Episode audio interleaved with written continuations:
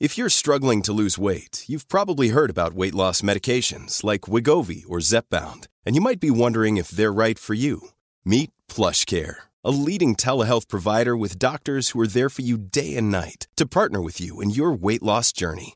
If you qualify, they can safely prescribe you medication from the comfort of your own home. To get started, visit plushcare.com slash weight loss. That's plushcare.com slash weight loss. Plushcare.com slash weight loss. Hola a todos, muy buenas noches y bienvenidos a un nuevo directo, una nueva entrevista en libertad o al menos en autonomía para que nos dejen hablar de lo que queramos, eh, de los que cada mes apadrina la Universidad Francisco Marroquín, universidad eh, a cuyo claustro tengo el placer de pertenecer y que, como siempre recuerdo, es una universidad cuya misión consiste en promover una sociedad de individuos libres y responsables. Universidad que fue creada en Guatemala, año 71, pero que, bueno, pues 50 años después, casi 50 años después, ha abierto su sede en Madrid, en España, y que, como parte de esa misión, pues, impulsa charlas, entrevistas como esta. Hoy contamos con una persona a la que ya he entrevistado en otras ocasiones, em, que es profesor también de la Universidad Francisco Marroquín en Madrid, pero lo traemos pues por una noticia eh, muy feliz, ¿no? Porque a los que alguna vez hemos hecho esto, pues es, no voy a decir ni mucho menos que es como el nacimiento de un hijo, pero bueno, es el nacimiento de un hijo intelectual, eso sí que es que acaba de publicar su nuevo libro, Nucleares, sí, por favor, con la editorial Deusto, editorial en la que también tengo el gusto de publicar desde hace muchos años y a la que tengo muchísimo cariño. Y me estoy refiriendo a, eh, como ya sabéis, Manuel Fernández Ordóñez, autor del libro Nucleares, sí, por favor. Buenas noches, Manuel. Buenas noches, Juan, ¿cómo estás? Bueno, antes de empezar, quiero aclarar, porque parecerá, sino que, que esto es otra cosa, que eh, mi punto de vista y desde luego el del canal no es especialmente pronuclear. Lo digo porque ya traje en su momento a Alfredo, operador nuclear, que hizo un discurso a favor de las nucleares y ahora, bueno, el título de tu libro es bastante inequívoco a ese respecto, eh, es nucleares sí, por favor. Entonces, yo no formo parte de ningún lobby nuclear ni nada, simplemente eh, me interesa el mercado eléctrico y me interesa soluciones, especialmente de mercado, que pueda haber a eh, pues el problema del mercado eléctrico, que al final es cómo conseguir electricidad barata y limpia para, el planeta. Entonces, tu, tu visión es que el camino hacia esa electricidad barata y limpia pasa por las nucleares lo cual choca con muchas ideas que al menos están en, la esfera pública, que es las nucleares ya son cosa del pasado y el futuro pues, eh, son las energías renovables. Em, incluso nuevos tipos de energías en los que hay que investigar, pero desde luego no las nucleares o no las nucleares tradicionales, ¿no? Porque bueno, la fusión siempre está ahí, pero no, no la nuclear tradicional. Entonces, ¿por qué crees que el futuro si es nuclear o si debería ser nuclear? Bueno, para empezar, porque la energía nuclear es la única energía que tenemos a día de hoy existente, que se puede construir, que es capaz de producir grandes cantidades de energía, suficientes para abastecer las economías avanzadas de los países más ricos y que a la vez lo hace sin emitir gases de efecto invernadero, siendo capaz de abastecer la demanda y la seguridad de suministro. Es decir, siendo capaz de producir electricidad 24 horas al día, 7 días a la semana. La única, no hay otra. Pero se podría alcanzar algo similar combinando eh, generación de electricidad por fuentes renovables. Lo digo porque, vale, sí, la solar solo produce cuando hay sol la eólica cuando sopla el viento. Em, pero se las puede combinar ambas para que más o menos cuando una no esté operativa, esté operativa la otra. Hay también renovables que son eh, formas de almacenamiento energético que también podrían suplementar la producción cuando las otras no estén operativas.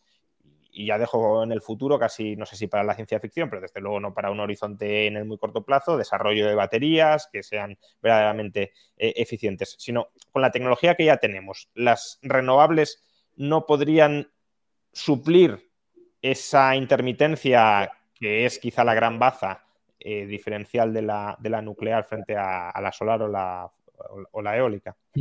La respuesta corta es no.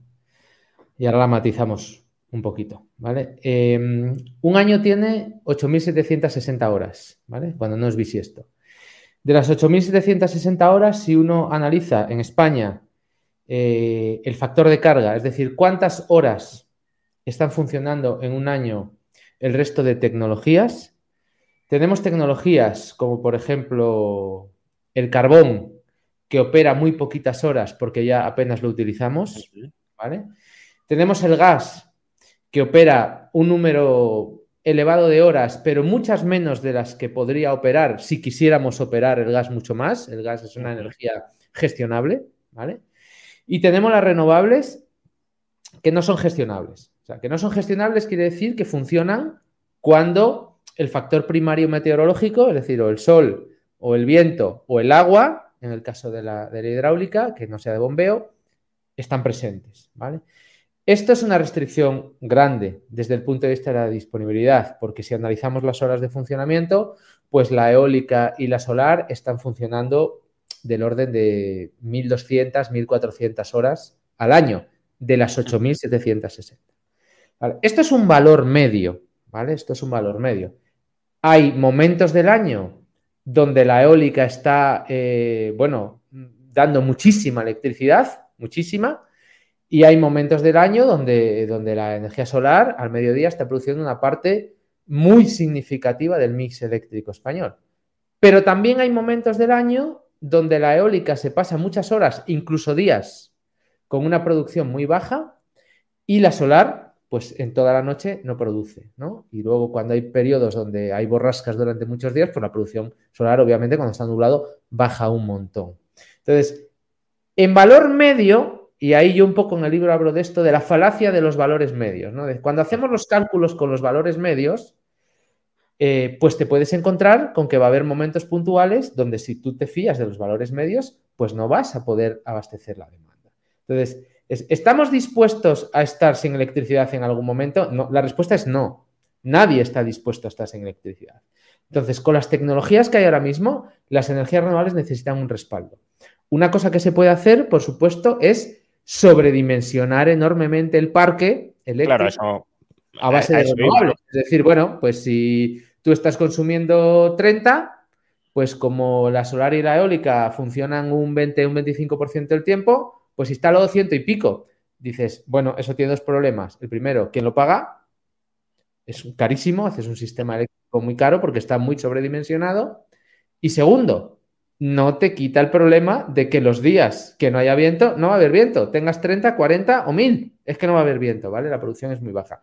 Entonces, no se trata de mm, renovables sí, renovables no. Eso es es una dicotomía falaz. Es renovables, sí, por supuesto, todas las que puedas, pero es que no te va a alcanzar. Es que necesitas un respaldo. La discusión real aquí es con qué vamos a dar el respaldo a las renovables. Esa es la pregunta. ¿Lo vamos a dar con nucleares o lo vamos a dar con gas? Ese es el debate, no hay otro debate. El debate de las renovables está superado. Es, renovables sí, todas las que podamos.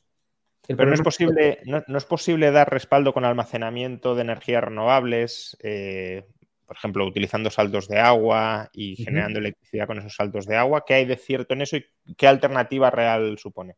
el problema es que cada país tiene su propia idiosincrasia energética, por llamarlo de alguna manera. Es decir, nos encantaría ser Noruega, donde tenemos muchísima agua y muchísimos desniveles orográficos y podemos poner un montón de presas hidroeléctricas y tener casi el 100% de nuestra electricidad con energía hidráulica como hacen ellos, y tener un sistema eléctrico que emite del orden de 20 o 30 gramos de CO2 para producir un kilovatio hora. Nos encantaría, pero no somos Noruega.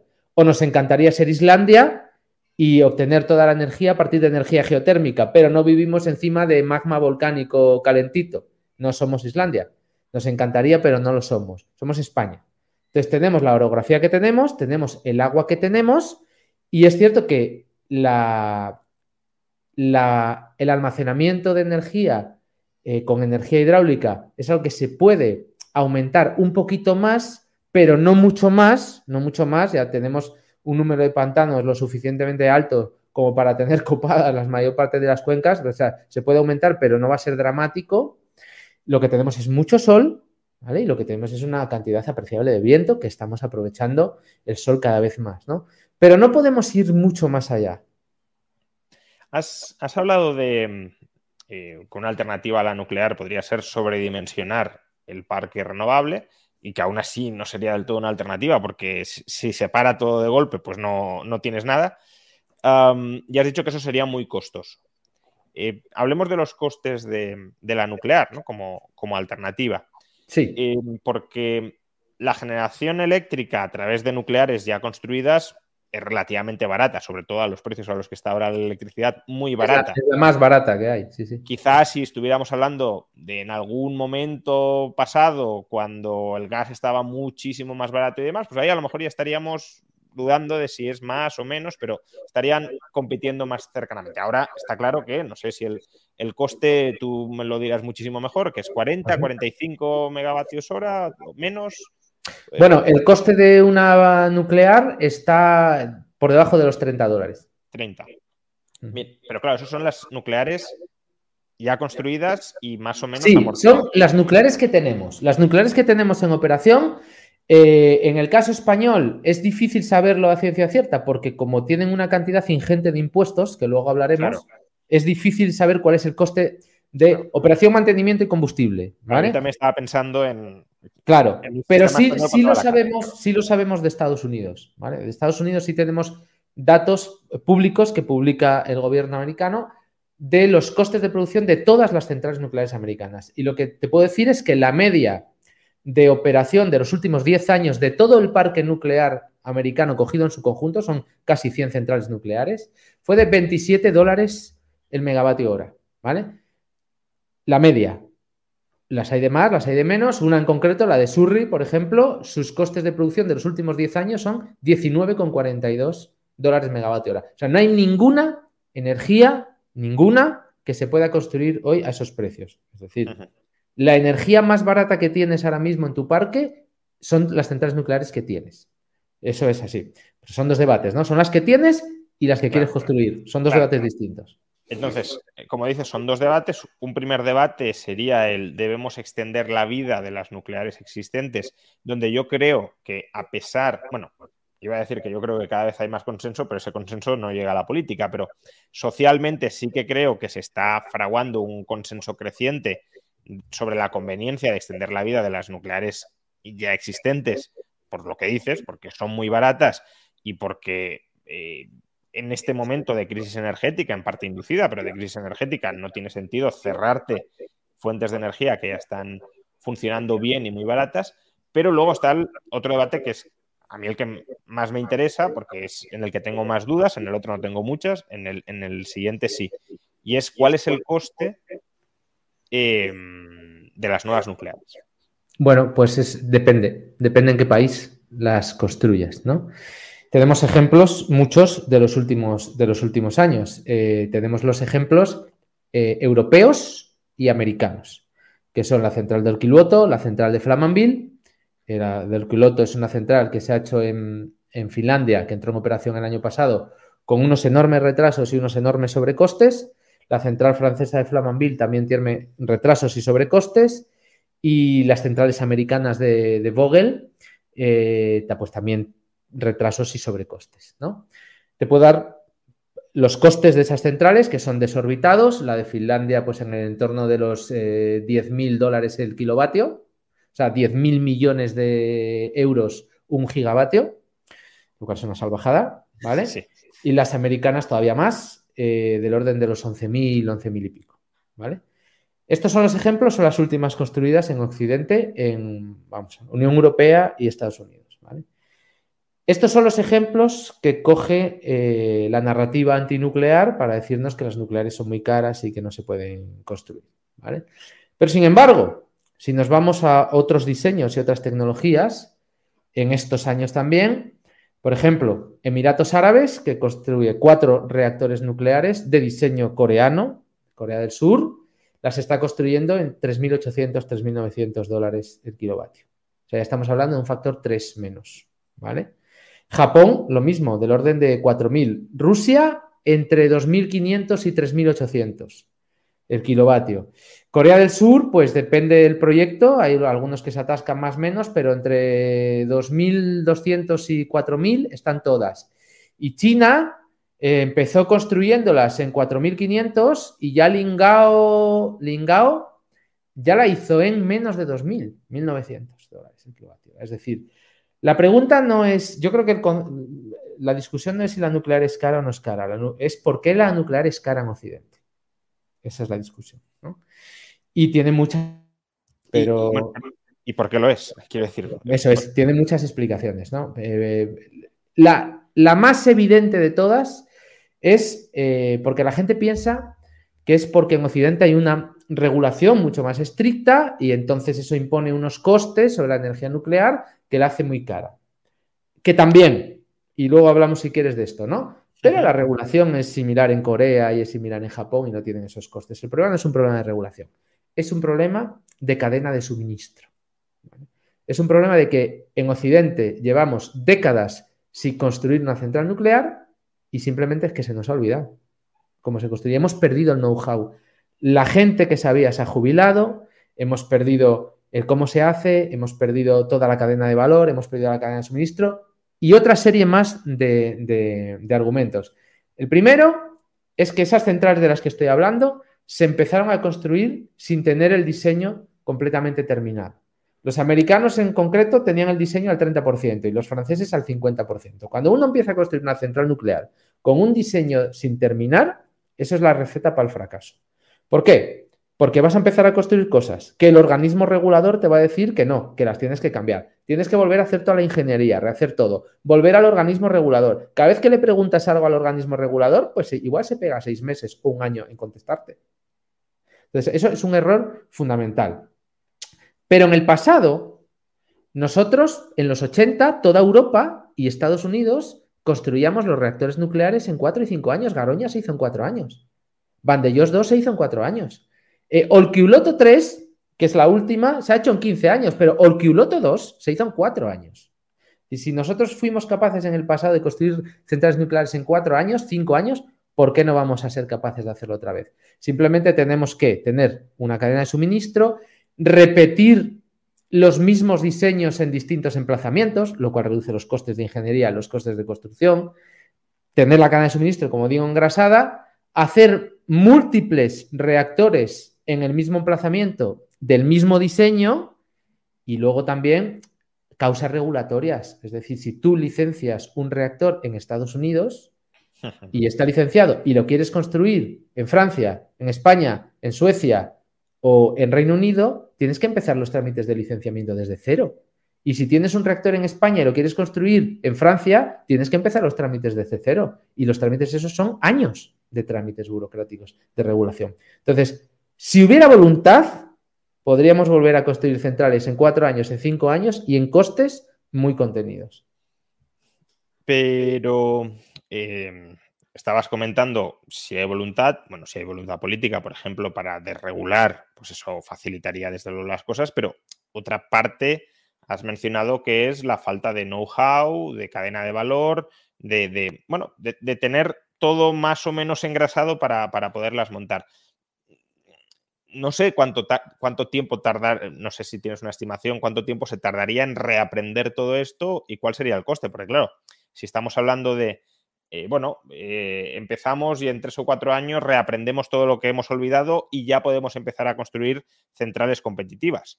Bueno, pues a lo mejor es un coste que vale la pena pagar, pero claro, si es no, es que tenemos que tirarnos 10 o 15 años en reaprenderlo todo y entonces ya empezaremos con centrales competitivas construyéndolas cada cuatro años. Mm. Es algo que se aprende relativamente rápido porque, por ejemplo, si uno mira la historia del programa nuclear español, las centrales de los que entraron en operación a principios de los 80, ya más del 85-90% de toda la tecnología de la planta era nacional. Es decir, teníamos una cadena de valor en España.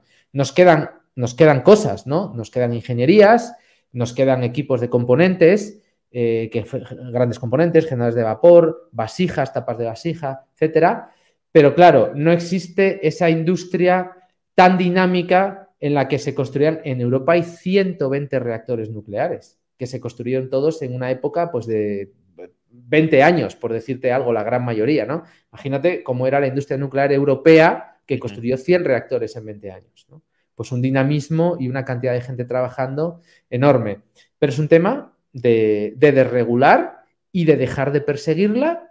Y oye, si a los inversores les interesa, invertirán y si no, no invertirán. Luego, luego vamos sobre eso porque también hay muchas otras consideraciones que pueden entrar en liza sobre si a los inversores les interesa o no. Pero eh, por, por, seguir con, con, este argumento, claro, has comentado que bueno, los ciento y pico reactores nucleares que tenemos en Europa se construyeron en un horizonte de 20 años, pero esos reactores son reactores de primera generación en su mayoría, sino... ¿Perdona? De tercera generación. Ah, de, de, tercera. los, que tenemos en España son de tercera generación. De tercera, sí, sí. Bien, ¿y el, los que se están construyendo ahora son cuarta generación? No, 3 plus. Vale, 3 plus. Eh, ¿La tecnología de los nuevos reactores es muy distinta de la de los reactores de tercera generación? La, de los 3 Plus, estos que estamos hablando, Olkiloto, eh, Flamanville, BC Summer, los, los de Emiratos, son reactores con la misma tecnología que la generación 3, pero avanzados. Por ejemplo, tienen seguridad pasiva en caso de un accidente, son más eficientes en el ciclo, tienen mejoras, son mejoras evolutivas, pero no son una disrupción en el diseño. ¿vale? O sea, que no sería tremendamente complicado reaprenderlo con respecto a las décadas. No, no, eh, en absoluto. Y además son reactores de más potencia, porque los reactores de la generación 3 eran reactores de 1000 megavatios y estos son de 1400 o 1600 más o menos. ¿vale? El EPR son 1600, el AP1000 son 1100, pero. Y construyendo estos reactores al coste al que se están construyendo en, Corea, en China etcétera, ¿a qué precio seríamos capaces de ofrecer con regularidad el megavatio hora? Buf, esa pregunta es difícil responderla así, así, así a ojo, haciéndose las cuentas, porque todo depende de los costes de, de la financiación de los costes de capital. Al final, cuando uno hace el breakdown de costes de estos proyectos con tanto retraso, los enormes sobrecostes son los intereses del capital. O sea, es, la gran partida no es el coste de la central, la tecnología, la ingeniería, la construcción. No, no, son los costes financieros. Es la, es la gran partida. Claro, si en vez de construirla en 15 años la construyes en 5, los costes financieros son muchísimo menores. ¿no? Y si encima tienes una cadena de suministro engrasada eh, que reduzca los costes por, por, por fabricación, no te voy a decir en serie, pero sí por muchas fabricaciones a la vez, con equipos entrenadísimos, pues los costes eh, se reducirán. ¿no? Eh, darte un número de, precio de electricidad, un levelized cost of electricity, es que hay tantos estudios que cada uno coge el que, el que quiere, ¿no?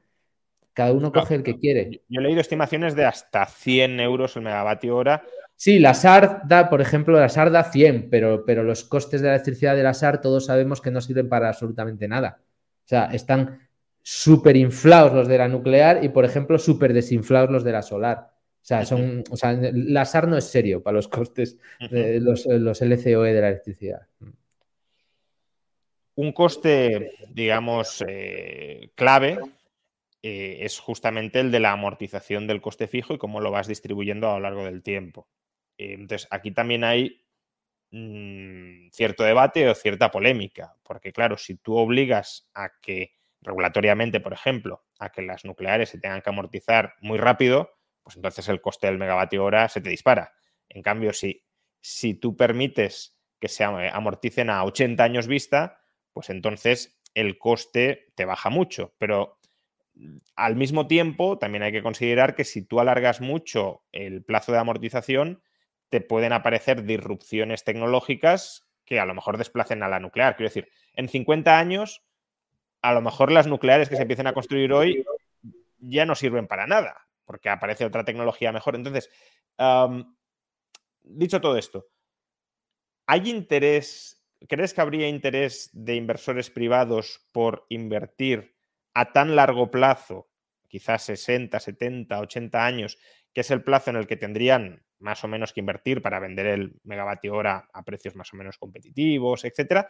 Em, pero con el riesgo que supone que a lo mejor en 30 años, en 40 años aparezca, no sé, la fusión mismamente y que diga, bueno, es que todo esto ya no tiene sentido y no recuperamos la inversión.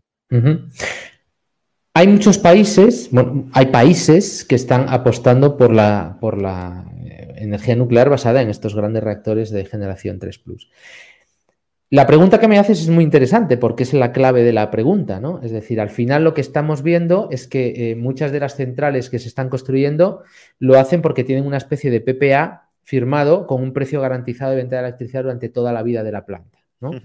Estoy pensando, por ejemplo, cuando yo no sé si fue Hinkley Point en Reino Unido, si fue Hinkley o Sizewell, no, no recuerdo cuál de las dos, firmó para la construcción un precio de 95 libras el megavatio hora que por aquel entonces era carísimo, pero hoy es baratísimo. Hoy es baratísimo, a tal y como, llevan los mercados los dos últimos años y la volatilidad en los mercados que se espera por los precios del gas en los próximos años, ¿no? Como, como, sigamos, como sigamos así. Ahora, claro, efectivamente, uno puede firmar en un papel un precio fijo y con eso pues ya tira toda la vida de la planta. Ahora, uno puede también ir a mercado puro y decir, bueno, pues yo voy al mercado puro eh, que los mercados puros, tal y como están ahora, luego hablamos si quieres, pero ya no tiene, no tiene sentido. Los mercados ya no están dando ninguna señal de precio en el sistema eléctrico y no, valen absolutamente de nada, ¿vale? Son un engendro eh, legislativo totalmente intervenido que no vale absolutamente para nada. Pero a lo que se tiende es a, las tecnologías inframarginales, por ejemplo la nuclear, que opera en base, ofrecerle un precio fijo, eh, pues a los costes de producción más un margen que sea razonable, un precio fijo y que luego las energías renovables pues vayan de, otro tipo de manera porque tienen otro tipo de, producción, ¿no? Y al gas pues hacer, darle unos pagos por capacidad para cuando tenga que entrar, etcétera, etcétera. Entonces, precios fijos a 80 años. Claro, si aparece una tecnología disruptiva que tire los costes por el suelo, pues efectivamente, si tú no tienes firmado un contrato de estos de a largo plazo, pues efectivamente igual te comes la planta, ¿no? Es una, es, es una posibilidad. Ahora, ¿estamos metiendo todos los costes del sistema en ese cálculo? Es decir, ¿cuánto cuesta tener una energía disponible en el sistema eléctrico? ¿Eso cómo se paga? ¿No? ¿O cómo, cuánto cuesta tener una energía disponible todo el día y que no emite CO2? ¿Eso cómo se paga? Entonces, hay que meter todos los ingredientes. De todos modos, mi opinión particular es que el futuro de la energía nuclear no es un futuro de grandes reactores. O sea, se construirá que no va a ser un futuro basado en grandes reactores, va a ser un futuro basado en pequeños reactores. Por muchas razones, ¿no? Luego hablamos si quieres. Pero. Bueno, pero... ya que has sacado el tema, desarrollalo, porque te, quería preguntar, justamente sobre, sobre estos mini reactores nucleares, que no sé si es a lo que te estás refiriendo o no, em, y, sobre la viabilidad que pueden tener o no tenerla. Y bueno, ya que has sacado el tema, pues, pues adelante. Sí, no, eh, creo que no, el futuro no va a ser de grandes reactores nucleares, estamos hablando de aquí a 20, 30, 40 años. Yo creo que se van a construir todavía muchos reactores nucleares grandes en este impasse de aquí a los próximos 20 años. De hecho, se están construyendo 55 ahora mismo en el mundo y muchos más que están en, proceso, pues, de, pues en el proceso burocrático de, antes de la construcción. ¿no? Se, se va a construir mucha energía nuclear. Eh, el director de la Agencia Internacional de Energía declaró todavía ayer que esperan que la energía nuclear suba a un ritmo de un 4% en las próximas décadas, ¿no? Es decir, la energía nuclear va a seguir creciendo.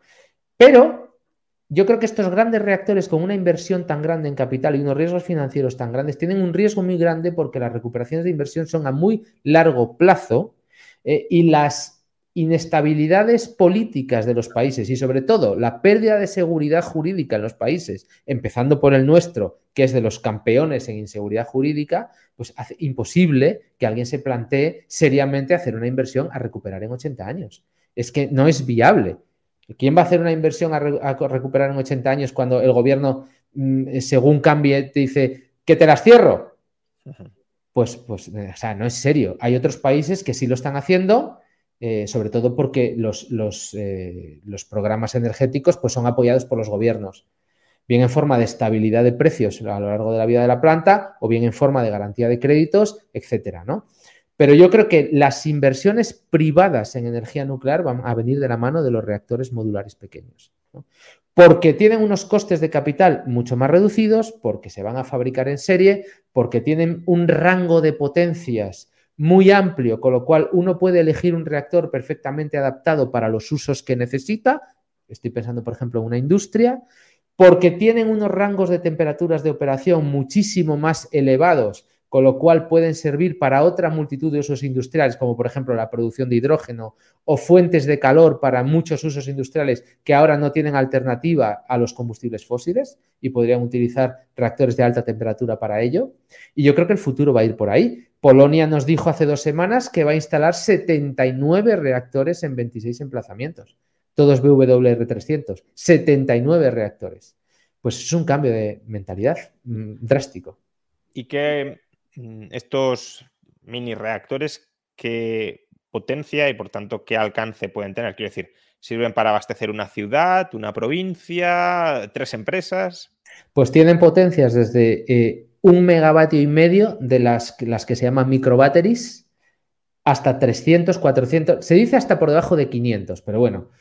Mm, el BWR300, mm, del que hablaba Polonia, eh, pues es de 300 megavatios eléctricos, por ejemplo, ¿vale? Pero, por ejemplo, los, los dos reactores flotantes rusos, mm, el Academic Lomonosov, que, llevaron en un barco y están en una zona de Siberia, son dos reactores de 35 megavatios eléctricos, son pequeñitos. Entonces, son muy modulares, desde 5 megavatios hasta 300, 400 megavatios, pues lo que quieras. O sea, 400 megavatios era Garoña. Esa es la central nuclear de Garoña. Y 160 megavatios era Zorita. ¿Vale? O sea, tenemos un rango muy grande de potencias. Lo bueno de estos reactores es que se van a producir en series en factorías. Y además hay muchísimos diseños, porque hay diseños que son diseños evolutivos de los que tenemos ahora, pero hechos más pequeñitos. Y luego hay diseños completamente distintos basados en reactores rápidos, en el ciclo del torio, con combustibles líquidos. Es decir, hay más de 70 diseños de reactores modulares en distintos grados de, avance, en distintos grados de diseño, con una variedad de usos espectacular. Y yo creo que el futuro va a ir por ahí, claramente. ¿Y mm, cuál es el coste de estos? O sea, obviamente depende de la potencia y demás, pero ¿qué, rango de costes estamos hablando? Pues eh, la semana pasada o la anterior se firmó en Estados Unidos el primer contrato de construcción para el primer BWR, ¿vale? Y hablaban de la primera unidad a 2.800 dólares el kilovatio. O sea, ya estamos hablando de un coste por debajo de las centrales grandes y es la primera unidad. Y luego hablaban que con la producción en serie bajar por debajo de los 2.000 claramente. ¿Y eso sería competitivo frente a...? estamos hablando de un coste de producción de electricidad del entorno de los 40 dólares. Es un coste... es un coste compatible con el mercado, claro. ¿Y, qué plazo de amortización tienen estos nucleares? No, lo sé. El plazo de amortización no lo sé. Em, tendría que mirar. Bueno. Pero Hablando sobre esto, quiero sacar dos cuestiones adyacentes em, que, en parte están relacionadas, pero en parte no.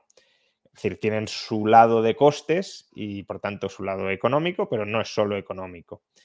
Eh, uno es el tema de la seguridad y otro es el tema de los residuos, que son además dos temas que no, no tienen por qué estar específicamente vinculados con estos pequeños reactores nucleares, también afecta a los grandes, pero bueno, quizá escuchando hablar de los pequeños, el asunto de la seguridad viene rápidamente a la cabeza. Claro, si hay cientos de reactores pequeñitos por todo el país, repartidos y cada uno vigilado a lo mejor por una industria y sin demasiada supervisión estatal, em, eso no es un riesgo muy grande de que pasen catástrofes nucleares serias en algún momento. Bueno, hay varios, eh, no, sé si te refieres al riesgo nuclear de operación o al riesgo de un ataque terrorista, alguna de las, plantas. riesgos de tener ahí algo que, pueda estallar, ¿no? Digamos. Bueno, estallar no pueden estallar de ninguna manera, ¿vale? Eh, tenemos reactores de los pequeños, como te digo, hay infinidad de diseños. Los hay que son eh, centrales nucleares pequeñitas, ¿vale? Con sus operadores, eh, con su entrenamiento igual que los operadores de las centrales grandes y con su seguridad, sus eh, procedimientos de seguridad, sus diseños de seguridad, todo exactamente igual. Lo que pasa es que son intrínsecamente más seguros, ¿vale? Por muchos motivos. Para empezar, porque la mayor parte de ellos no operan a presión, ¿vale? Con lo cual no hace falta un edificio de contención enorme, porque el edificio de contención de una central nuclear está pensado para que albergue todo el volumen de agua del circuito primario si de repente se convirtiera en gas, porque hay una fuga en el circuito primario y se convirtiera en vapor de agua, y para poder albergar todo ese vapor está el edificio de contención, de ese volumen, me refiero a ese tamaño tan grande. Estos no tendrían, por eso serían muchísimo más pequeños. Eh, al, no operar a presión tampoco les hacen falta tantos sistemas redundantes, por, eso también son más pequeños y con muchos menos, menos costes. Pero es que hay reactores que son, para que nos hagamos una idea, son como una caja negra, es como una batería. Tú lo fabricas en una fábrica, se te pone en un contenedor en un sitio y eso produce electricidad 20, 30 años y no tienes que hacerle nada. Quiero decir, no hay que recargar el combustible, el combustible dura 20 años, dura 30 años, parecido a, cómo funcionaban los submarinos nucleares, que tenían un reactor y no carga combustible en un montón de años. ¿Vale? O sea, tocas el reactor y el reactor funciona, 20 años sin ningún tipo de recarga de combustible. ¿no? Desde el punto de vista de la proliferación nuclear, pues hay muchos de ellos, muchos reactores que son intrínsecamente menos proliferantes que los que tenemos ahora y los que tenemos ahora ya no lo son, porque no se puede utilizar, el MATES también lo, explico en el libro, no se puede utilizar el combustible gastado de una central nuclear para hacer bombas, por mucho que a algunos les interese, les siga interesando decir que sí, no se puede, Probablemente sea la, única parte un poquito técnica del libro, porque tengo que meterme a explicar las distribuciones isotópicas del plutonio cuando sale del reactor y por qué ese plutonio no sirve para hacer bombas, porque está contaminado con plutonio 240 y no vale. Bueno, ahí está escrito, el que tenga interés que lo lea y el que no, pues que me pregunte por Twitter, ¿no?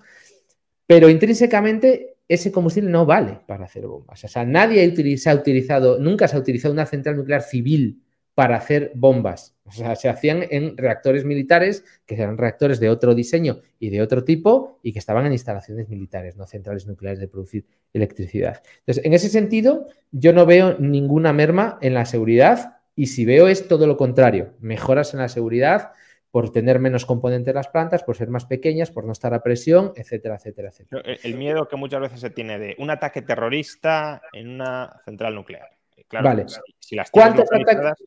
Yo, mm, e, esto es, que, ¿sabes lo que pasa? Que llevamos décadas eh, viviendo del discurso único de la energía nuclear, que es el discurso elaborado por los antinucleares desde los años 60, que son los únicos que han elaborado un discurso por incomparecencia de la industria nuclear, que como nunca hemos sabido comunicar, nos hemos retirado de la comunicación y hemos dejado ese espacio y hay un pensamiento único con respecto a la energía nuclear. Entonces, eh, escuchamos mucho. Y si hay un ataque terrorista a, una central nuclear y dices, hombre, es que yo entiendo que el ecologismo lleva 60 años fabricando su propia coartada, pero es que los únicos que han hecho ataques terroristas a las centrales nucleares han sido ellos.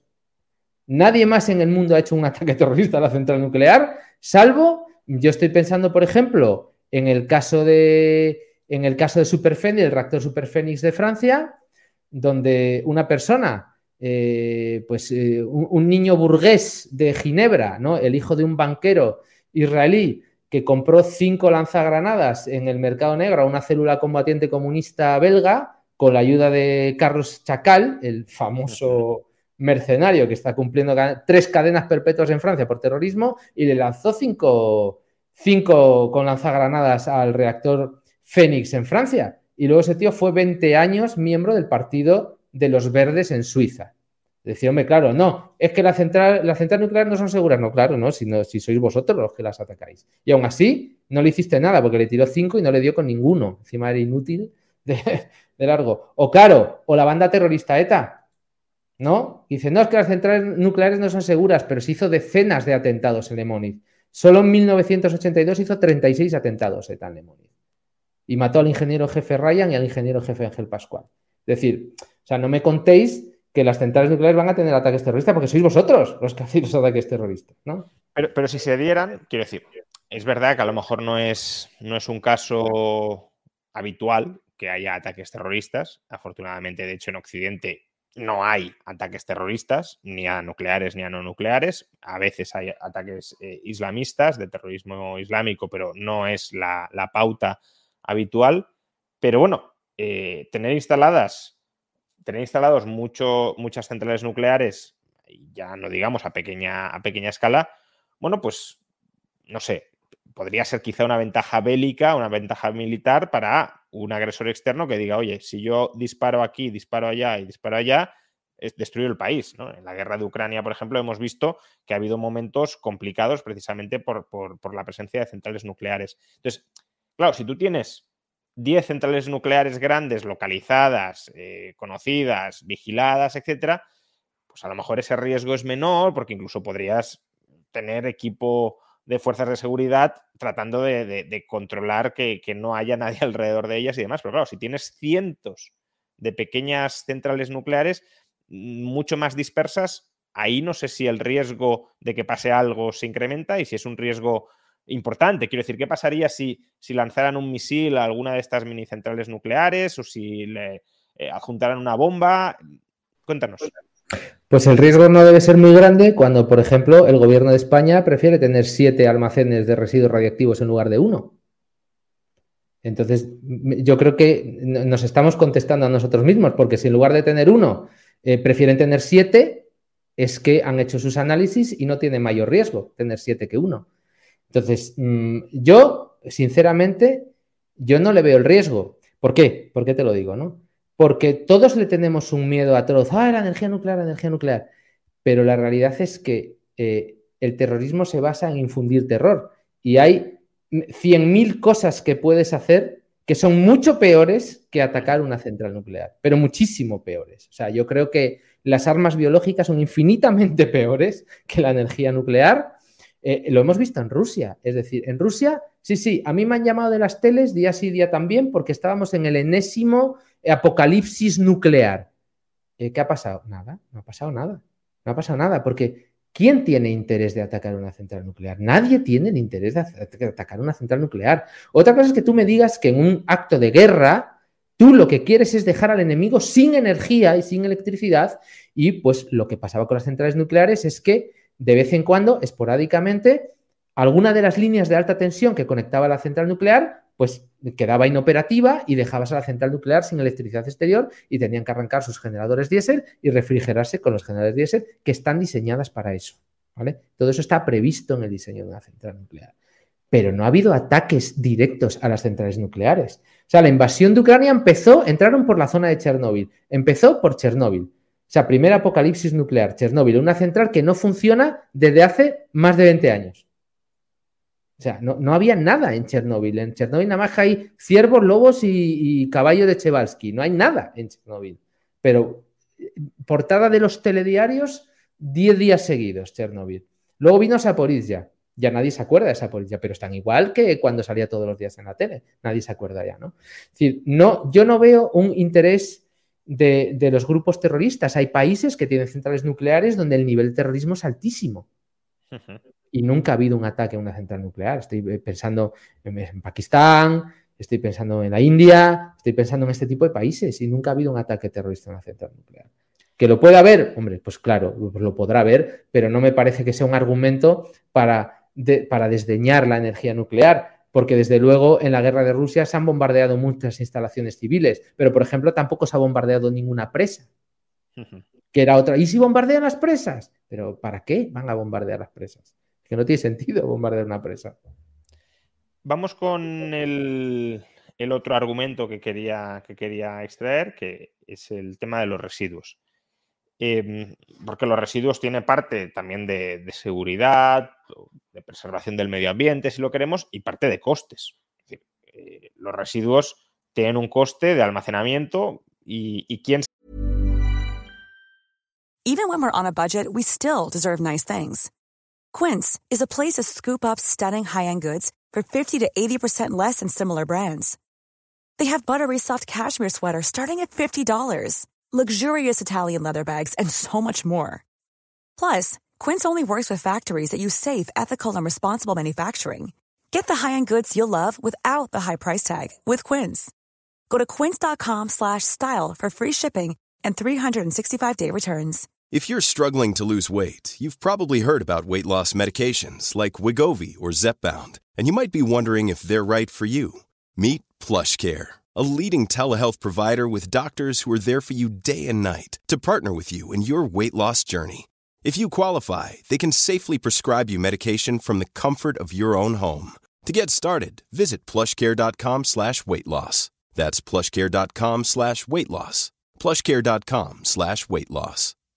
Cool fact a crocodile can't stick out its tongue. Also, you can get health insurance for a month or just under a year in some states. United Healthcare short term insurance plans, underwritten by Golden Rule Insurance Company, offer flexible, budget friendly coverage for you. Learn more at uh1.com.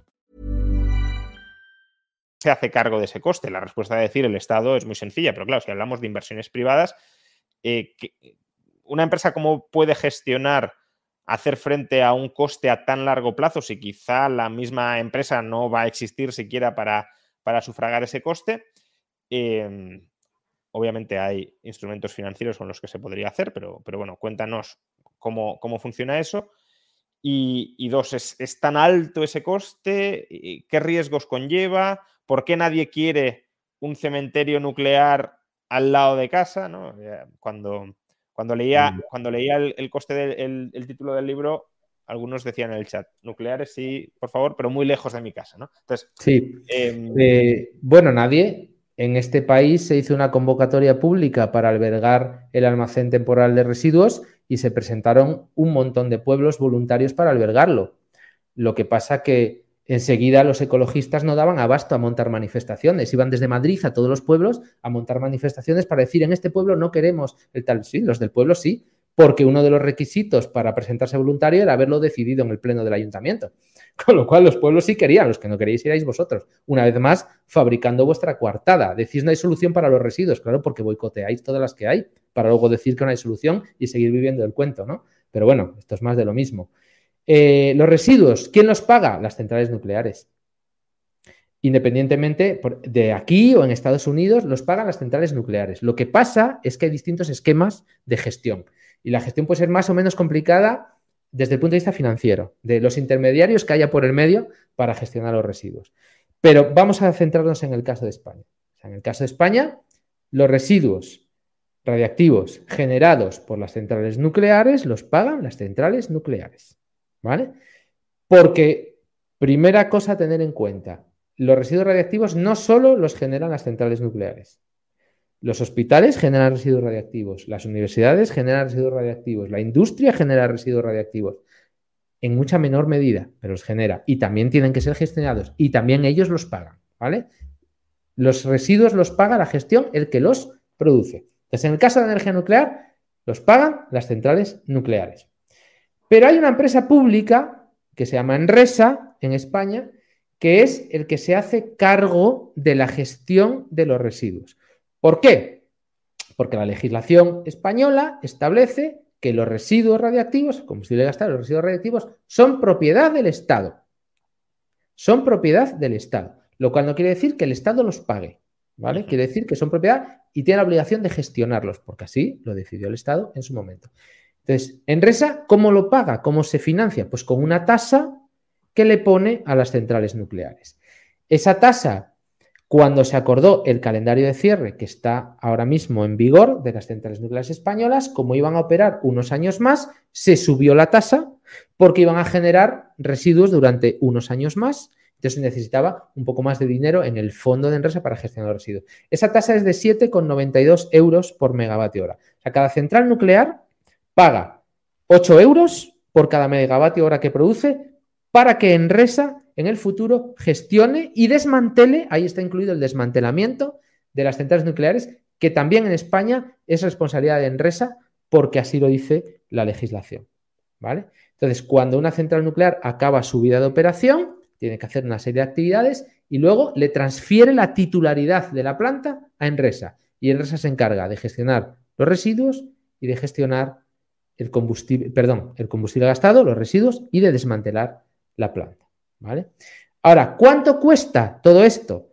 Pues Enresa en el séptimo Plan General de Residuos Radiactivos, que está en borrador, nos dice que, vamos a hacer los números gordos, ¿vale? Unos 20.000 millones. Unos 20.000 millones de euros va a costar gestionar todos los residuos radiactivos de España y desmantelar todas las centrales nucleares de España, ¿vale? 20.000 millones, que pagan las centrales nucleares. Y dices, ¿y esto cómo es la gestión? Bueno, pues la gestión es la siguiente. Primero, había que haber hecho un ATC. Uno, que no se va a hacer por motivos políticos. En el libro lo explico muy en detalle el papel del gobierno de Castilla-La Mancha, de ecologistas en acción, etcétera, etcétera, y cómo el Tribunal Supremo, en una de sus sentencias, dijo que el gobierno de Castilla-La Mancha había hecho desviación de poder en el tema del ATC, ¿vale? Un tema muy escandaloso que todo el mundo debería conocer. Como no se va a hacer un ATC, se van a dejar los residuos en unos almacenes temporales descentralizados, le han puesto ese nombre, ATD, en cada una de las centrales nucleares, ¿vale? De España. ¿Y cuánto tiempo están ahí? Pues están... preguntan algunos qué, es ATC, ¿no? Porque, claro. Vale, sí, perdón. Es que, nos perdemos con las siglas, sí, disculpadme. El ATC es el almacén temporal centralizado, ¿vale? Era un almacén donde se iba a almacenar, para la redundancia, todo el combustible gastado, todos los residuos de alta actividad de todas las centrales nucleares españolas, ¿vale? Que tenía que haberse construido en Villar de Cañas, en Cuenca. ¿Por qué? Porque fue un mandato del Congreso de los Diputados en el año 2004 por unanimidad de todos los grupos parlamentarios se decidió que se construyera un ATC. Se inició un proceso de petición de pueblos voluntarios, se presentaron unos cuantos y tras los estudios técnicos se decidió que fuera Villar de Cañas, que está en la provincia de Cuenca. Y se empezaron, se hizo todo, se hicieron todos los estudios y se empezaron a sacar las licitaciones para la construcción del emplazamiento. Cuando hubo un cambio de gobierno y el proyecto se ha parado y se ha parado definitivamente porque el gobierno actual ha decidido que en lugar de un almacén temporal centralizado en Cuenca vamos a tener varios almacenes temporales descentralizados, uno en cada central nuclear. Bien, pues esto va a costar un poquito más, entre unos 1.500 y 2.000 millones de euros más tenerlo en varios emplazamientos en lugar de en uno solo, ¿vale? Y los vamos a tener ahí hasta que España construya la solución definitiva de la gestión de los residuos radiactivos, que es el almacenamiento geológico profundo, AGP, otra sigla, ¿vale? Almacenamiento geológico profundo, que es la solución definitiva a la gestión de los residuos. El primero de ellos va a entrar en operación en el año 2025 en Finlandia y le, que está ya casi terminado. Y le va a seguir el que están haciendo en Suecia, ¿vale? Que va un poquito por detrás, pero también muy avanzado. Lo que nos dice Enresa en su séptimo plan general de residuos radiactivos es que España va a tener un AGP hacia el año 2070 aproximadamente, ¿vale? Y ahí va a empezar a, a meter todo el combustible y en el año 2098, 2100, por ahí, ese AGP se va a clausurar y ya no hay más costes, que esto es lo que la gente no entiende. La gente cree que como si los residuos duran mil años, aquello hay que estar manteniéndolo mil años. No, no, no. El almacén se llena con los residuos españoles, se clausura en el año 2098 y a partir de ahí no hay ningún tipo de coste más. Está clausurado, es inaccesible para nadie y ahí se quedan para siempre y ya está, se acabó, no hay más costes entonces, si hay más nucleares operativas, eh, en España, habría que construir otro.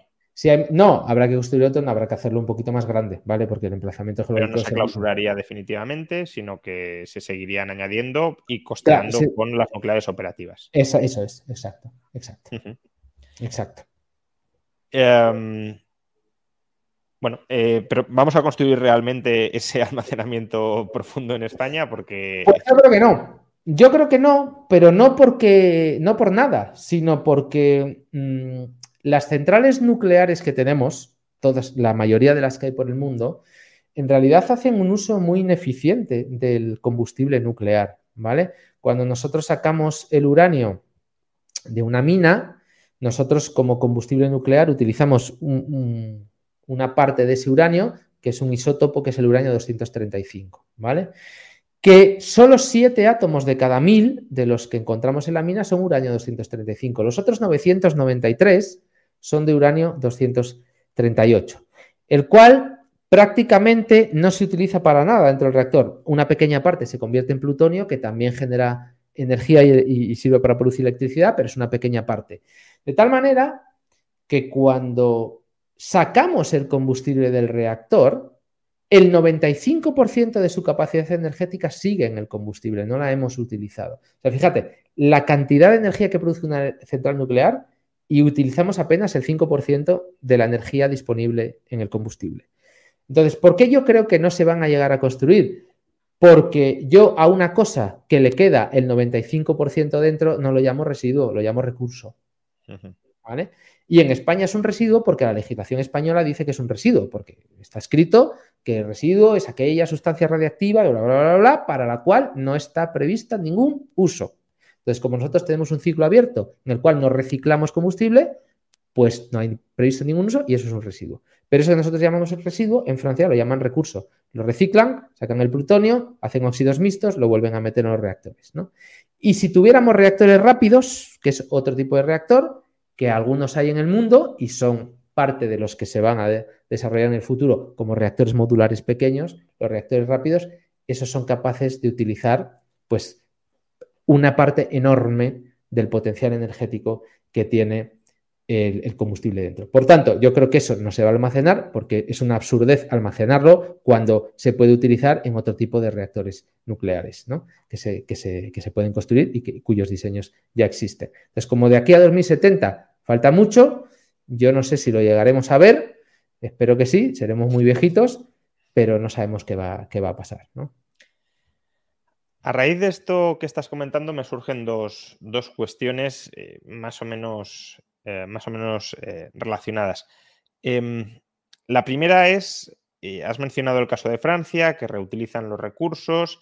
Em, también antes has mencionado que la energía nuclear de, las centrales ya construidas es muy barata. Em, Francia es el país de Europa con más centrales nucleares, por tanto debería ser un país que haya sobrellevado muy bien esta crisis energética, pero en cambio no lo ha hecho especialmente bien porque gran parte de su parque nuclear ha estado parado. Em, ¿Por qué ha estado parado? Ha, habido una falta de mantenimiento, pero si ha habido una falta de mantenimiento, quizá la nuclear no sea tan barata, sino que la hemos hecho barata a costa de, de subinvertir en nuclear. Cuéntanos un poquito sobre esto. Bueno, en Francia ha habido dos, dos hechos fundamentales que han ocasionado que, que un número no despreciable de reactores estuviera parado este año. La gran parte, la gran mayor parte de ellos ya sabíamos que iban a estar parados. O sea, no, ha sido nada sobrevenido. Ha sido que les tocaba la revisión periódica de seguridad de 10 años. Y eso es algo conocido. Los reactores nucleares en España también, eh, todos, cada vez que hacen una parada de recarga, tienen una actividad muy intensa de inspecciones y de pruebas y de comprobar que todos los componentes, sistemas están bien y están en condiciones de seguir operando, ¿vale? Y cada 10 años se hace una eh, inspección mucho más exhaustiva donde se miran ciertas cosas que se miran con una periodicidad de 10 años, ¿no? Y había un número bastante elevado de reactores franceses que, claro, como decía al principio, que un número muy grande de reactores se construyeron en un periodo de tiempo muy corto, hay muchos reactores que se abrieron en el mismo año. Entonces, sus inspecciones periódicas de seguridad, pues tocaban unas cuantas este año. Y eso ya se sabía, que un montón de reactores iban a parar.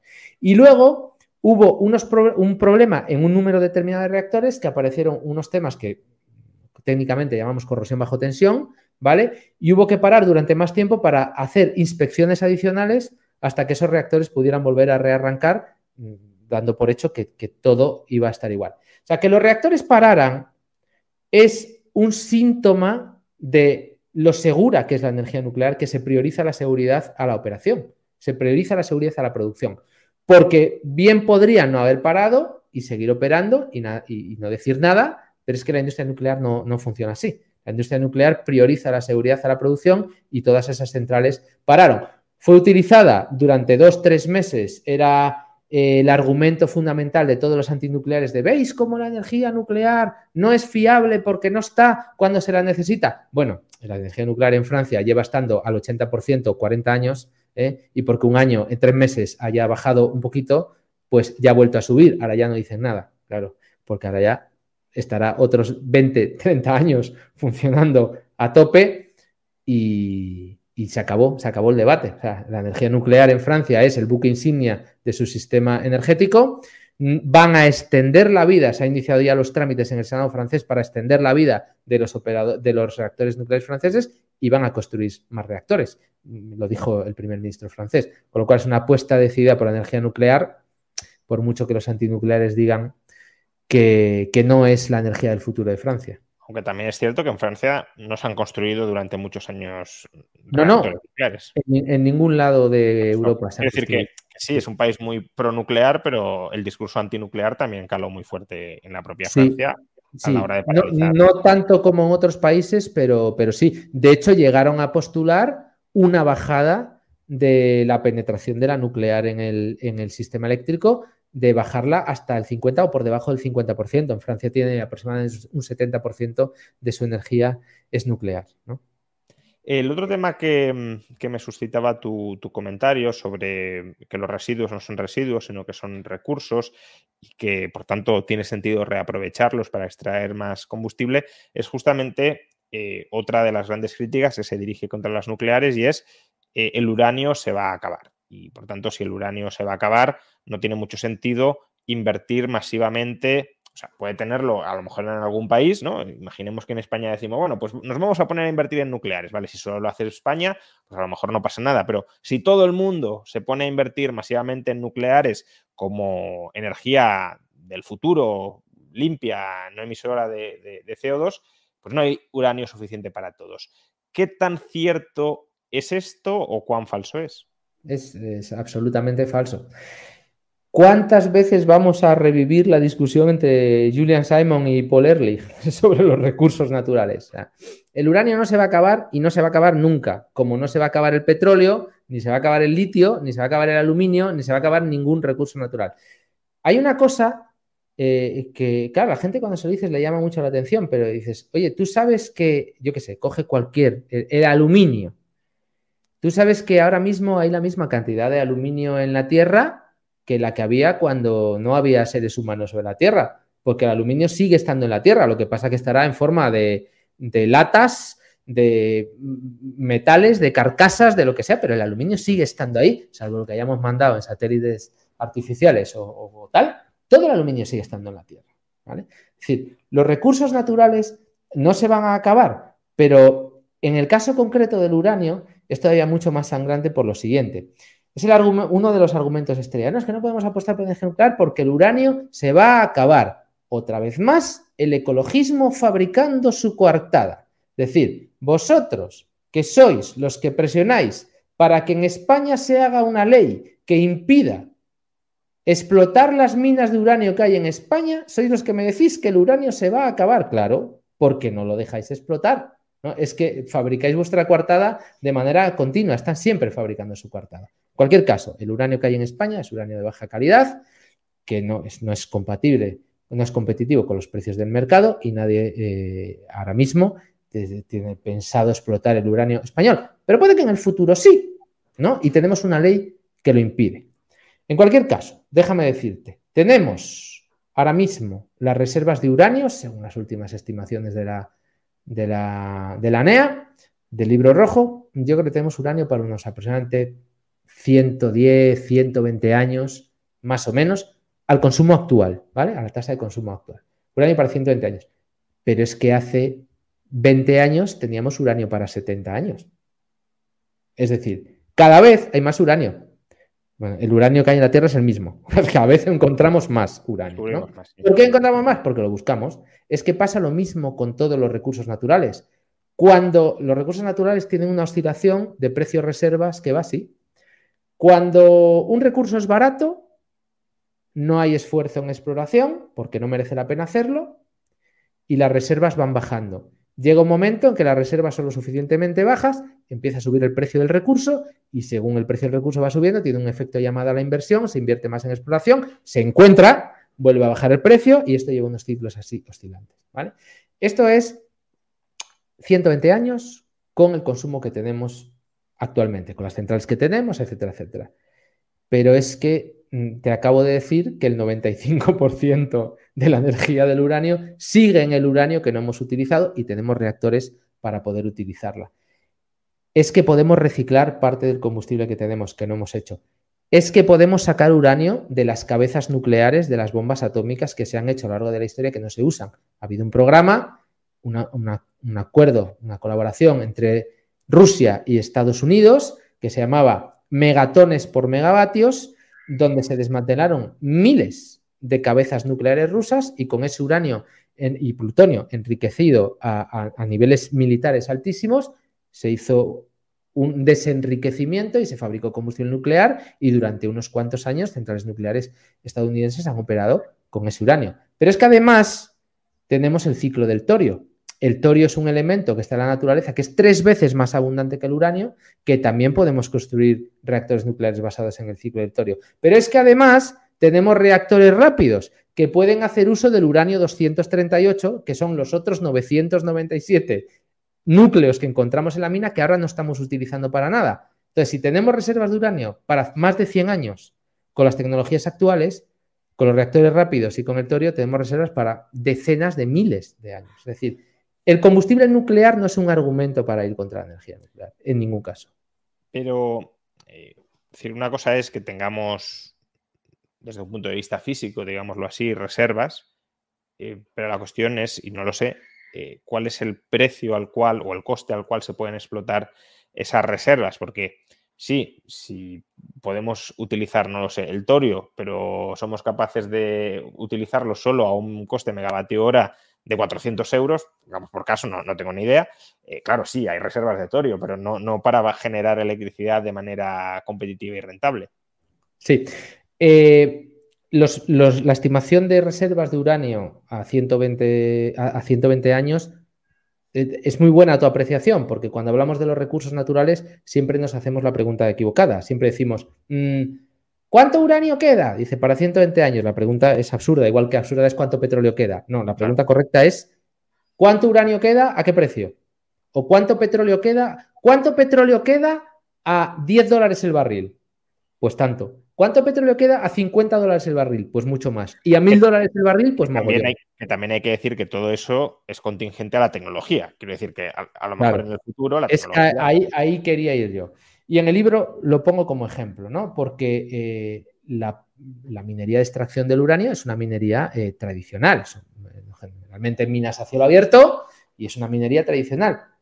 Hasta que, por ejemplo, Kazajistán, que tenía unas grandes reservas de uranio, pero con unos costes de extracción altos y no era, por tanto, un gran productor en el mundo de uranio, teniendo unas grandes reservas, de repente aparece una disrupción tecnológica que se llama la lixiviación in situ, que consiste, es una tecnología que consiste en que tú haces un agujero en el suelo, inyectas un líquido con un ácido que disuelve la beta donde está el uranio y una vez disuelta con una bomba lo bombeas hacia arriba. Entonces extraes uranio de manera extraordinariamente barata porque no tienes que hacer una mina, no tienes que hacer, un no tienes que hacer una gran mina a cielo abierto. Haces un agujerito, metes líquido y bombeas hacia arriba, sacas el uranio. Y Kazajistán pasa a ser el primer productor mundial de uranio, ¿no? por una disrupción tecnológica. Efectivamente, nos estamos olvidando de los avances tecnológicos, que puede haberlos y irán siempre destinados siempre a abaratar los precios y nunca subirlos.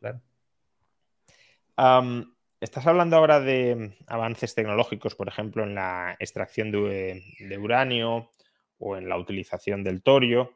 Em, bueno, esto que te voy a preguntar ahora hasta cierto punto ya es algo de ciencia ficción, pero tampoco quiero que nos vayamos demasiado a la ciencia ficción. Es decir, ¿qué es relativamente previsible, esperable, eh, siendo el futuro tremendamente incierto, pero ¿qué, cabe esperar o cómo cabe esperar que evolucione la tecnología nuclear tradicional, eh, no vayamos a la fusión, en los próximos 30 o 40 años y esas evoluciones, esas mejoras tecnológicas eh, más o menos previsibles o esperables, em, ¿cómo pueden revolucionar el panorama energético?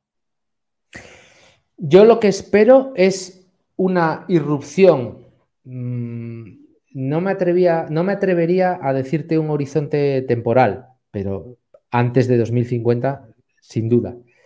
Eh, espero una irrupción en el panorama de los reactores modulares pequeños de las tecnologías de reactores rápidos. Porque eso es realmente el game changer aquí. ¿Vale? Eso es lo que va a hacer, eh, primero, que utilicemos de manera mucho más eficiente el uranio que tenemos.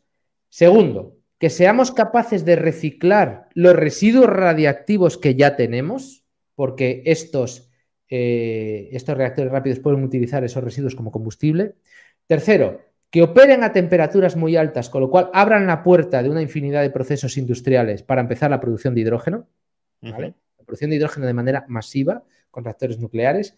Uno de los grandes problemas del mundo en los próximos años puede ser el abastecimiento de agua potable. Entonces, estos reactores son especialmente eh, eh, adaptados para desalinizar millones y millones de metros cúbicos de agua. ¿vale? Entonces, pueden ser utilizados para esto. De hecho, eh, en Rusia, en Kazajistán, de hecho, porque luego quedó en Kazajistán ese reactor, el BN350, que es un reactor rápido de estos que estoy hablando, lleva operando treinta y pico años ha sido utilizado para desalar cantidades ingentes de agua en Kazajistán. O sea, que no es ciencia ficción, es una tecnología existente, lo que pasa que no se ha implantado masivamente en el mercado porque hasta ahora es que no ha hecho falta. ¿vale? Entonces yo espero una irrupción de los reactores rápidos. Y hay un tipo especial de reactores rápidos que fue, fíjate tú la, curiosidad, ¿no? El primer reactor de la historia que enciende una bombilla, que enciende cuatro bombillas, hay una famosa foto, ¿no? es el EBR-1, que es un reactor que se hizo en, Idaho, en Estados Unidos. Y ese reactor en 1952 era un, era un reactor rápido reproductor, los que conocemos como reactores reproductores, ¿vale?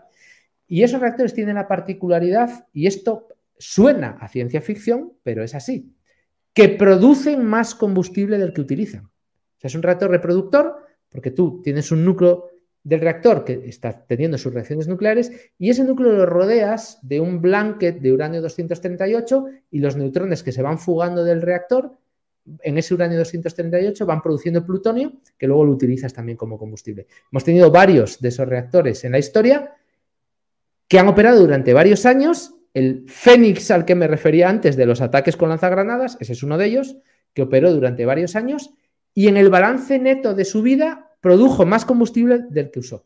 Por lo tanto, eh, que el combustible nuclear no se va a acabar nunca. O sea, no se va a acabar nunca. última pregunta, porque, bueno, eh, has comentado muchas veces a lo largo de la entrevista y yo creo que hasta cierto punto el libro es, la réplica, es una réplica a ese argumentario. Has dicho que, eh, bueno, hay que contestar a muchas falacias del movimiento ecologista que ellos mismos se construyen sus propias coartadas para eh, criticar y rechazar la nuclear. No es que haya problemas, sino que ellos mismos los, generan para, eh, para, que la nuclear no se llegue a implantar.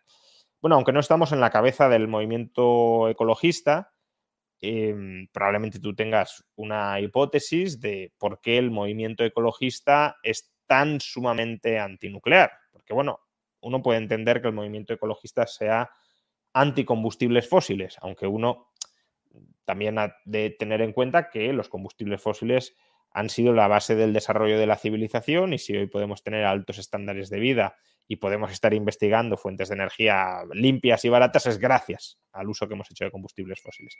Pero bueno, uno puede entender que, dado el contexto actual, el movimiento ecologista sea anticombustibles fósiles. Pero ¿por qué es antinuclear? Incluso eh, o sea, ya no ahora, sino desde hace décadas. Es decir, ¿qué, tiene el movimiento ecologista eh, contra las centrales nucleares, contra la opción nuclear? Em, porque, bueno, uno, uno puede decir, yo creo que la nuclear no es una buena inversión, o a mí no me gusta como inversión, pues no me meto en ella, ¿vale? Perfecto. Pero, eh, ¿por qué esa tirria a hemos de impedir por cualquier medio y hemos de construir cualquier tipo de argumento para que la nuclear no simplemente y para que, aunque haya gente que quiera invertir en ello, no pueda invertir jugándose su dinero, aunque, aunque creamos que va a fracasar o lo que sea. ¿Por qué? Bueno, eh, aquí no somos anti nada. Eh, yo creo que ni tú ni yo somos anti nada en el sentido eh, energético, ¿no? tú y yo, los dos, hemos escrito muchos artículos y hemos criticado mucho el sistema energético español, pero hemos criticado siempre fundamentalmente la forma de financiar y las primas y las subvenciones a las energías renovables, pero no hemos sido nunca antirrenovables. Yo no soy antirrenovable, al revés, ¿vale? Al revés, soy el primero que digo renovables todas las que puedas, pero es que no te van a alcanzar. Por eso estamos en este debate, ¿no? Dices, el ecologismo podría ser antigas. Al contrario, ha sido siempre financiado por la industria del gas y por la industria del petróleo. Y tenemos pruebas infinitas de esto, infinitas, ¿no? Hay una cosa de la que yo siempre me quejo amargamente y a ver si algún día me hace alguien caso o al final voy a tener que presentarme a presidente del gobierno. Eh, por favor, mm, agencia tributaria o por favor, legisladores españoles, ¿podemos hacer una ley que obligue, como pasa en Reino Unido o como pasa en Estados Unidos, que obligue a las fundaciones a, declarar públicamente a quién donan el dinero? ¿Podemos hacer esa ley, por favor, para que todos sepamos quién está financiando a los grupos ecologistas? Porque en Estados Unidos y en Inglaterra sí lo sabemos. Y ahí sabemos que la industria, perdón, que los grupos ecologistas llevan desde el principio financiados por los lobbies del gas y los lobbies del petróleo. Porque al gas y al petróleo siempre ha tenido como enemigo natural a la energía nuclear y siempre le ha interesado financiar a los grupos ecologistas para blanquear a los combustibles fósiles consiguiendo el cierre de las centrales nucleares, para decir, bueno, es que ahora como solo estamos nosotros, el respaldo a las nucleares lo tenemos que dar nosotros. ¿Por qué se oponen a la energía nuclear? Eh, porque una cosa es quién te paga para que digas algo, pero yo creo que genuinamente están convencidos de estar en contra de la energía nuclear. Déjame decirte que el ecologismo no ha tenido una sola idea nueva desde los años 60.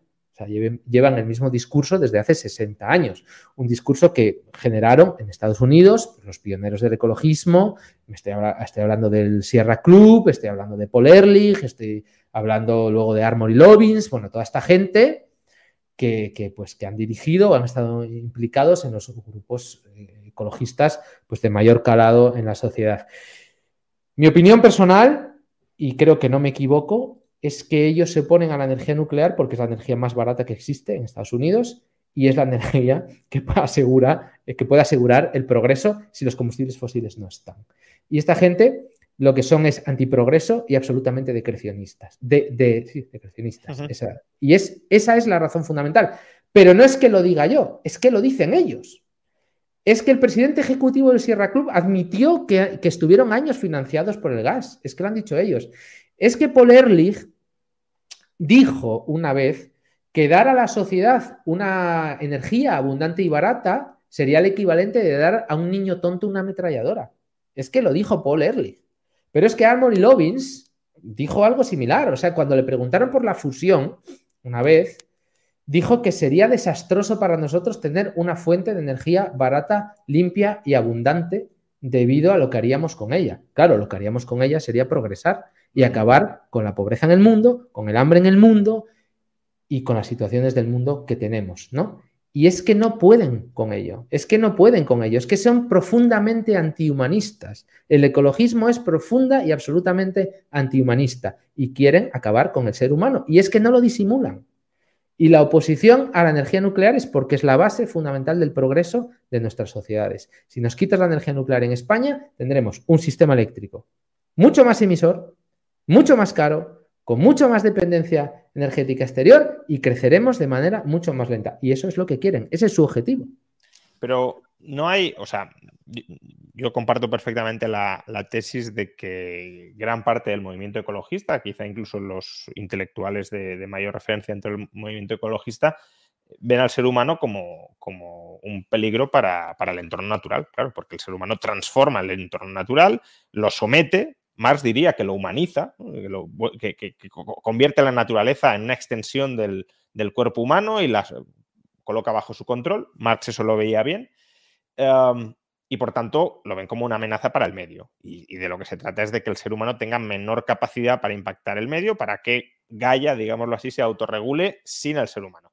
Yo eso lo comparto, pero eh, imagino que también habrá ecologistas eh, más o menos razonables, que no sean anti seres humanos, que no sean anti progreso, que digan, no, no, yo sí quiero crecer, yo sí quiero prosperar, yo sí quiero tener energías limpias y baratas, y aún así me da la sensación de que dentro de, esos grupos más o menos ecologistas razonables, no anti ser humano, digámoslo así, también hay una oposición eh, bastante frontal a la energía nuclear. Entonces, eh, eso es meramente ignorancia, es legado, inercia histórica de siempre nos hemos opuesto a las nucleares, nos vamos a seguir oponiendo, porque es que además esas ideas luego terminan incluso permeando en la clase política, mm, otra cosa que te podría preguntar, y si quieres contéstala junto a lo anterior, es hoy en día qué partido político realmente eh, tiene una agenda ya no pronuclear, sino no antinuclear. Entonces, em,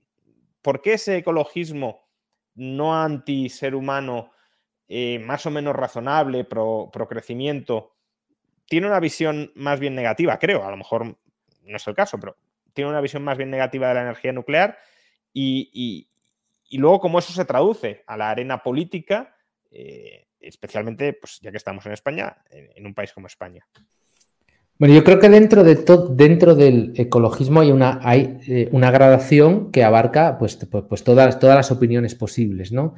Yo te he dado eh, la visión de los grandes líderes ecologistas en Estados Unidos en concreto, ¿vale? ¿Por qué? Porque es donde tenemos, como te digo, una transparencia mayor y, sabemos quién, quién les estaba pagando y, lo sabemos fehacientemente y sabemos que a Greenpeace en Estados Unidos le, pagan las fundaciones de muchas de las industrias del petróleo, lo sabemos, o sea, yo lo he escrito en artículos y en, hilos de Twitter, se puede buscar, ¿no? Y en Reino Unido sabemos que hay un antinuclear muy acérrimo que está financiado por Greenpeace y sabemos que le paga porque, porque lo hemos visto, ¿no? Porque ahí hay esa transparencia fiscal que aquí no hay. Y yo, y yo, la, y yo la vuelvo a pedir, ¿no? Aquí. Ahora bien, hay ecologistas que son pronucleares. Es que el Partido Verde finlandés es pronuclear. Es que el Partido Verde finlandés se ha posicionado no ya en la extensión de vida de las centrales nucleares finlandesas, sino en la nueva construcción de centrales nucleares en Finlandia.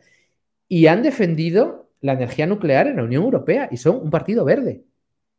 No sé si los habrán echado de la Liga de Partidos Verdes de, Europa, pero son un partido verde. Claro que hay ecologistas eh, pronucleares. Eh, tenemos a Schellenberger, tenemos a Roger Pilke, tenemos a Royce Bryce, tenemos a mucha gente, a muchos ecologistas que son pronucleares. Y estoy yo, que soy ecologista y pronuclear, pero ecologista de verdad. Entonces, eh, hay ecologistas pronucleares, claro que los hay. La gran mayoría no lo son, pero porque yo creo que la gran mayoría como, como escribía George Reisman cuando escribió Capitalismo, todo su capítulo 3 está destinado al, eh, medioambientalismo, ¿no? Que llaman allí. Y él dice que, mm, que el ecologismo tiene, eh, es un error intelectual, como Marx, es un error intelectual de base.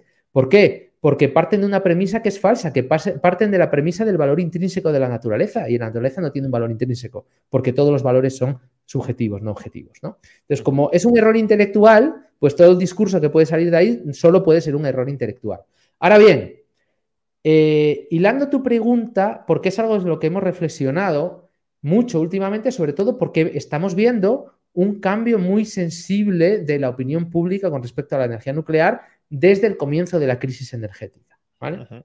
Entonces, eh, hay una cosa que yo empiezo el libro con esa frase que digo, cuando todos piensan lo mismo, es que no piensa ninguno o es que hay uno que piensa por todos. Mi libro empieza con esa frase. ¿no? Entonces, es cierto que muchas veces uno pertenece a una cierta corriente de pensamiento y claro, uno no puede tener conocimiento de todos los temas que una corriente de pensamiento eh, pues defiende, ¿no? Entonces, bueno, pues conocerá uno o dos y el resto los sigue, los sigue porque, bueno, como son los míos, pues ya está, eh, dicen esto, pues así será, ¿no? Entonces yo creo que la gran mayoría de la gente decía, las posiciones antinucleares clásicas, y esto, pues leyendo y reflexionando sobre este tema, digo, mira, yo es que la, realmente creo que la energía, hasta hace un año y medio, a nadie le importaba un carajo. O sea, a cuatro frikis como nosotros, que estamos todo el día ahí con el mercado para arriba y tal, y el megavatio hora, y a cuánto está el TTF y tal. O sea, la energía no le interesa a nadie, porque era un, e, es un, es un algo fundamental en tu vida que siempre ha estado ahí y que nunca has pensado que podías perder. Le das al interruptor, se enciende, le das a la vitrocerámica, funciona, arrancas tu coche, tienes gasolina, ya está, o sea, no hay ningún problema. Claro, los problemas empiezan cuando aparecen las colas en la gasolinera, cuando la factura del gas son mil pavos y cuando la de la luz son 300 euros. Entonces es cuando dices tú, eh, cuidado. Y cuando empiezan a salir tus ministros en la tele diciendo que igual hay cortes de luz, que bajar la calefacción, que tal. Entonces de repente pierdes una calidad de vida y te hace reflexionar diciendo, oye, ¿qué está pasando aquí? Pues lo que está pasando es que esto que tú considerabas un derecho no es un derecho, es una conquista tecnológica de los países ricos, ¿no? Y te estás dando cuenta de que los pobres esto no lo tienen y tú lo tienes y nunca lo habías apreciado. Entonces la gente empieza a pensar, ah, pues espera, que igual esto que otros han pensado por mí o un discurso que yo siempre he comprado sin reflexionar nada, pues igual no es así. Entonces, cuando a la gente a puerta fría le preguntaban, ¿qué opina usted de la energía nuclear? ¿Está en contra o a favor? Pues como nunca te habías para pensar en ello, pues tu primera respuesta después en contra. Esto es lo normal, ¿no? Pero en cuanto la gente ha empezado a reflexionar, pues ya no está tan en contra. Y es que incluso la última encuesta que hemos visto en Alemania, ya más del 50% de la población está a favor de seguir con la operación de los tres reactores que les quedan, porque ya los tenían que haber cerrado todos en diciembre, ¿no? Y tienes a un partido verde, por cierto, extendiendo la vida de los reactores nucleares en Alemania. Entonces, yo creo que la opinión pública, eh, cuando reflexiona sobre ciertas cosas, pues puede cambiar de opinión. Y yo creo que aquí están cambiando de opinión claramente. Ahora, ¿cómo esto se va a trasladar a la arena política?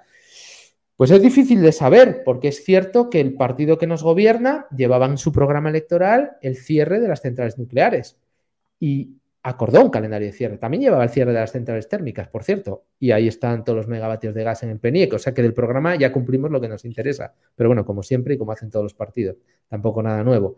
Ahora, el mes que viene hay que reformar el PENIEC, hay que revisarlo, porque el PENIEC tenía un hito de, revisión así a principios del año 2023 y toca ahora.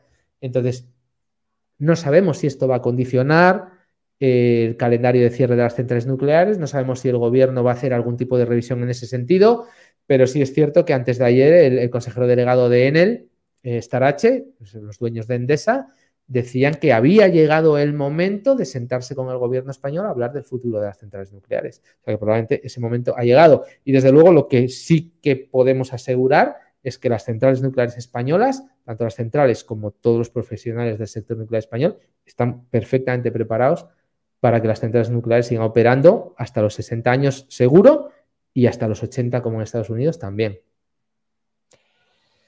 Muy bien, pues bueno, ya llevamos casi hora y media de entrevista. Eh, muchas gracias Manuel por, pasarte por el canal y por conversar. Eh, durante esta hora y media. Mucha gente en el chat lo ha apreciado, les ha, bueno, les ha interesado. Eh, a algunos les ha entusiasmado, otros pues, han estado debatiendo, pero en todo caso, eh, tus comentarios han, sido del interés y han suscitado el interés de, mucha gente. Em, lo recuerdo, acabas de sacar, justamente por eso, eh, bueno, antes de terminar, venga, como acaba de entrar un super chat y, y no quiero dejar de, responder esto, eh, aunque en parte ya lo hemos comentado, pero bueno. Mm. ¿Las mini, centrales pueden ser usadas como bombas sucias? No tiene sentido. O sea, puedes hacer muchísimo más daño haciendo otras cosas que son mucho más sencillas y mucho más baratas. No tiene sentido. Bueno, pues ya ha contestado, lo dicho. Eh, muchas gracias, Manuel, por pasarte por aquí. Eh, nucleares, sí, por favor. Acaba de salir hoy a la venta, es decir, hasta, hasta este momento o hasta el día de hoy no se podía comprar. Tenéis el enlace para adquirirlo desde Amazon en la caja de descripción de, este vídeo. Eh, lo publica Editorial Deusto, una editorial también muy, muy querida en esta casa por motivos obvios. Casi todos mis libros han sido publicados por, eh, por Deusto.